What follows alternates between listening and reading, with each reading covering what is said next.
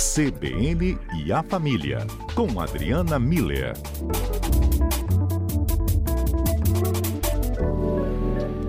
Doutora Adriana Miller, ao vivo conosco. Boa tarde, Adriana. Bem-vinda ao cotidiano. Boa tarde, Fábio. Boa tarde aos nossos ouvintes. Tudo bem? Tudo em ordem. Vocês também, que né? Bom. Tudo certo também. Assim, Aí com medo desse frio, né? Mas a gente vai saber se ele vai ser tão intenso mesmo assim daqui a pouco. Não é? Estão botando medo da gente, Fábio. pois é, no mínimo já estão pedindo para tirar o agasalho, né, do guarda-roupa. Pois é, vai nevar lá no sul do Brasil. O inverno chegou, né? Ou acho que antes tarde do que nunca, como já diziam, né, Adriana? Exato, exato. Bem, é, saindo aí da, da seara climatológica, indo para aquelas registradas em cartório, Adriana, nessa pandemia, a gente nem perde ela de vista também, né, a pandemia. Um levantamento que foi realizado pelo Colégio Notarial do Brasil mostrou que o número de divórcios extrajudiciais no Espírito Santo cresceu, tá? Durante a pandemia, 18,4% é o número que vem na comparação, né, de maio e junho com o do ano passado, quando não tinha a pandemia. E aí, justamente por causa desse ambiente, esse crescimento chamou a atenção. Os próprios representantes né, dos cartórios falam que o desgaste do isolamento social e a facilidade de agora realizar o ato né, via é, um processo virtual pode ter levado a esse aumento. Aí, Adriana, com você eu queria saber. O que na intimidade da pandemia está acontecendo para que os casais se separem assim? Pois é, Fábio, essa pandemia vai ficar na história, né? Eu quero saber daqui a alguns anos como é que a gente vai falar sobre ela mas ela definitivamente chegou para fazer muitas revoluções. O que, que acontece? A pandemia, ela por si só é um fator estressante, né? Ela gera uma ansiedade, o, o nível de tolerância da gente diminui, a gente fica com fica mais suscetível, né? Amplifica as nossas dificuldades, as nossas necessidades. Então, quem é carente fica mais carente quem tem expectativas, essas expectativas é, vão aumentando até em função dessa ansiedade. Enfim, a gente, é, a, a pandemia, esse, esse estado generalizado de um estresse constante, fez com que a gente tivesse sempre diante do desafio de treinar esse autocontrole. Junto com isso, tem o isolamento social e, consequentemente, uma convivência familiar que se intensificou por questões óbvias. Né? Então, a gente pega esses fatores, esses três fatores, a pandemia, o isolamento social e a convivência familiar intensificada, e nós vamos começar a entender um pouco é, de algumas dificuldades que as, algumas famílias têm enfrentado, né? É, as pessoas elas enfrentam é, esse turbilhão interno, né? Então tem uma, um, um, turbilhão pessoal, que é o que eu falei, né? Que requer esse desenvolvimento de um autocontrole e convivendo muito mais. Acaba que a gente se mostra mais como a gente é, é, a gente não consegue ficar 24 horas convivendo com uma pessoa e é, é, sem, em algum momento, mostrar as nossas necessidades, as nossas dificuldades, as nossas é, fragilidades, né? E, ao mesmo tempo, a gente acaba vendo como é que o outro é, né? Então, as nossas forças e as nossas fragilidades, elas acabam ficando mais aparentes, Fábio, é, para as pessoas que convivem com a gente isso automaticamente faz surgir mais cobrança, mais imposição, mais reclamação. Isso tem acontecido muito. É, agora, vê só: cobrança, imposição e reclamação sobre o outro geralmente estão baseadas em expectativas, em preconceitos e em padrões que a gente quer manter. Eram os antigos, de uma época em que a, a convivência era mais flexível. Vão aparecendo esses nossos preconceitos do, é, é, com relação a, a, a tudo, a todas as áreas. Divisão de tarefa em casa, é, o, o, que que um pode, o que que o outro não pode, quais são os limites de cada um, espaço é, privado, particular, né, individual e o espaço o espaço coletivo, o que gosta de assistir, o que o, é, até que ponto eu vou abrir uma concessão para o outro, sexo, finanças, todas as áreas, essas, é, esses preconceitos né, de como deve ser, eles ficaram evidenciados ao máximo em função desse desse estresse, né, de, da convivência interna. E aí, alguns casais, é, quer dizer, aí diante disso, Fábio, todo mundo teve a necessidade de remanejar alguns conceitos, alguns critérios, reconfigurar esse casamento, é, chegar a um acordo que, que pudesse com, compensar esse estresse, né? Com, como é que a gente vai lidar juntos com essa situação que diz respeito a nós como casal? né? Que estamos uhum. sim num período de pandemia, tendo que viver um isolamento social e convivendo aqui dentro de casa é, o tempo todo, né? Então essa essa necessidade de se reinventar, né? Uma palavra que a gente tem usado muito, fez com que alguns casais, Fábio, eles conseguiram fazer essa reinvenção de uma forma muito confortável. Eles realmente encontraram um ponto de equilíbrio e os casais que conseguiram isso estão muito bem, é bonito da gente ver. Por outro lado, aqueles que tentaram manter aquele padrão antigo, continuar naqueles conceitos de, de quem, de quem que deve fazer o quê, de imposição, de reclamação, de cobrança, eles não conseguiram fazer essa transição. Aí o que, que acontece? Aumentam as fragilidades, aumentam as reclamações, aumentam as frustrações, acabou ficando mais pesado do que quando começou. Então, alguns casais conseguiram e ficou leve e ficou gostoso, eles se reinventaram, eles se reencontraram, e outros casais acabaram não conseguindo fazer isso e pesou mais. Esses casais é, ou já entraram com pedido de divórcio dessa forma facilitada que você falou, e os que necessitam, é, ou porque tem filho, ou porque tem bens, ou porque né, de, de um juiz, Sim. Ainda estão tendo que esperar.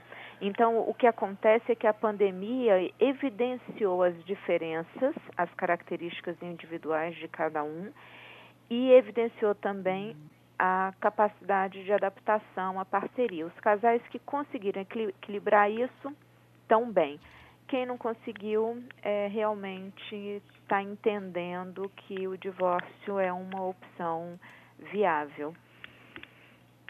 É, infelizmente, né? Porque também, é claro, tem todo um, um processo interno, né? Sentimental, inclusive, burocrático, inclusive, por mais que haja facilidade nessa, nesse andamento do documento em si, né? Mas tem outras questões envolvidas, a gente sabe que não é fácil também tomar uma decisão assim, pelo menos é o que eu acredito. Exato, Fábio. Em cima do que você está falando, o que eu tenho dito com frequência para os casais é, é tentem encontrar esse equilíbrio, tentem resgatar o sonho inicial que fez com que vocês é, decidissem dizer sim um para o outro, né?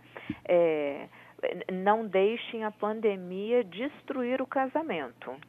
Agora, se realmente nessa convivência intensa eles descobriram que não tem tantos pontos em comuns como eles achavam, aí, em vez de, ao invés de ficar brigando, ah, é melhor realmente partir para algo que seja mais leve para ambos, né?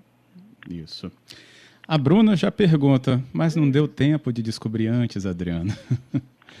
Ai, pontos assim, né? Bruna, sabe o que, que acontecia antes? E eu acho que esse é o ponto, um, um dos pontos centrais da pandemia. A gente saía, a gente tinha as nossas válvulas de escape. Eu não estou falando nem de traição aqui, tá? Pelo, é, muito pelo contrário, Sim. eu acho que traição já era sintoma de que o casamento não estava bem, né? Eu estou falando é. válvula de escape quando a gente sai de casa, vai para o trabalho, aí muda os ares, encontra outras pessoas, conversa outras coisas, aí vai, sai com os amigos e ri, e vai para academia E entende? Esse ir e vir, que foi exatamente o que a pandemia nos tirou, fez com que a gente tivesse que ficar em casa e vendo o, o outro como ele realmente é. E a recíproca é verdadeira. O outro nos vendo como a gente realmente é. E essas fragilidades é, é, apareceram apareceram sim. E nem, nem sempre elas estavam tão evidentes antes. Teve gente que perdeu o emprego. Então, a, o casamento foi, foi, com, foi consolidado num contexto, mudou o contexto e o casal não conseguiu se adaptar. Aí, uhum. aí fica difícil. Então é isso, Bruna. É, a pandemia realmente foi um fator estressante significativo para alguns casais. O quadro CBN Família com a Adriana Miller continua e a gente trazendo a participação dos ouvintes. Lembrando que a gente está falando aí sobre o aumento do número de divórcios durante a pandemia, um registro oficial, inclusive, do Colégio Notarial do Brasil. Houve pro Espírito Santo, inclusive, um recorte apontando que em dois meses o crescimento foi de 18,4%. E aí, do lado da análise, a Adriana já nos fala né, sobre esse isolamento forçado que a pandemia impôs, a convivência familiar intensificada, alguns fatores que têm levado a impactos aí na vida dos casais. E lidar com transformação não é fácil para ninguém. Em casal, inclusive, a gente sabe que existem ali pontos de conflito e muitos resultam justamente na, é, no divórcio. Adriana, a gente recebeu então aqui participação também no nosso ouvinte, o Roberto Campos, e ele falou sobre as questões de projetos. Esse momento da pandemia afastou muitos dos seus projetos e, claro, quando isso foi observado no foco íntimo, acabou expondo muitas diferenças. Como voltar para o ponto comum? É a pergunta dele. É, Roberto, esse equilíbrio entre o individual, o espaço individual e o espaço conjugal realmente é muito importante. Então, cada um de nós tem os projetos individuais e é importante que o outro saiba quais são os nossos projetos individuais, um curso que eu quero fazer, um sonho que eu tenho para minha vida, né? Algo individual. E apoiar. Então, cabe ao, a, a quem está com a gente na parceria apoiar esses nossos projetos, pensar, ver a viabilidade, contribuir de alguma forma, né? Ok. E tem os projetos conjugais. Eu costumo dizer sempre que o, o Drummond tem uma frase que eu acho linda, que amar não é olhar um para o outro, mas é olhar os dois juntos para a mesma direção. E eu acho que se encaixa com isso que o Roberto está tra trazendo para a gente. O casal ele também precisa, além dos projetos individuais, ter esse projeto comum é, para que ambos é, construam juntos, tenham essa meta, tenham um, um mesmo objetivo. Como que resgata isso, Roberto? Eu acho que primeiro a gente tem que preservar, a gente não pode perder, né? E segundo, a gente preserva, a gente mantém e possivelmente a gente resgata, sentando e conversando, lembrando do, do que uniu vocês, né? do que uniu aquele casal. É, quais são os valores que vocês têm em comum, o, o que que o, o que que faz sentido para ambos, né? que, que é maior do que essas picuinhas, essas reclamações, esses preconceitos, do que essas fragilidades individuais. É, eu acho que se a gente começar, puder, ainda tiver tempo de focar em quais são os valores estruturantes mesmo dessa união, acho que ainda dá tempo de resgatar a, aquela força inicial, né? Uhum. Mas não dá atualmente para manter como era. A gente está precisando reinventar, encontrar esse ponto de equilíbrio e fazer essa, esses novos acordos. São tempos de novos acordos. Hum, legal. Natália disse: casamento termina, imagina namoro. Ah, Natália! É, a, a, a diferença que eu vejo, Natália e Fábio, é que o namoro está lá no começo. Eu, eu sempre falo, Fábio, que namoro é a fase mais gostosa. Namoro pesado não tem que continuar. É, já é o, o prenúncio de que não vai dar certo. Porque namoro é leve, é gostoso, é parceria, é respeito um pelo tempo do outro. É, porque não tem compromisso, não tem essa convivência intensa que é, já existe no, no casamento e que definitivamente a pandemia exacerbou ao máximo, né? Então, Natália, se, se terminou é porque tinha que terminar mesmo e segue em frente. A gente precisa encontrar parceria. Namoro é parceria, porque casamento é parceria, que é o que nós estamos falando aqui, né? Resgatar essa parceria, poder sentar e conversar para reformular um novo acordo. Se não tem parceria, se só fica pesado, se só fica com reclamação, desde o namoro, ai não, não. Boa. É porque agora você falou isso. É, me liga com a questão do ouvinte também falando dos projetos, né? Quando eles não são comuns e se já não tem parceria por aí, imagina projeto depois, né? Futuro. Exato. É, é o, o, namoro é, é, a parte mais gostosa da história. Todos os ouvintes casados entendem o que eu estou falando agora, né? É, e então, assim, se não, se um namoro não resistiu a esse momento, porque o um namoro, eu estou imaginando que estavam morando em, em casas separadas, Sim. né? Uhum. Então não ia sustentar um casamento. Então. Infelizmente, né? É, Mas tá... Eu sei que foi ruim, né? Todo o término, você falou no início, né? Todo é, é, a, a, dificuldade que é um divórcio é um, é um luto, é uma perda, é um sonho em comum que termina, né?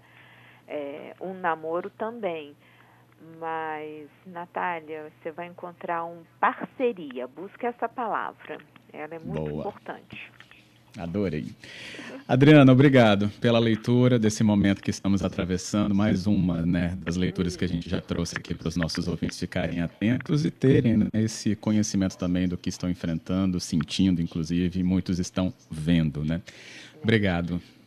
Obrigada a você, Fábio, a todos os ouvintes. E é isso mesmo, vamos buscar esses pontos de equilíbrio em todos os aspectos que a pandemia desequilibrou na nossa vida. A gente merece viver com equilíbrio.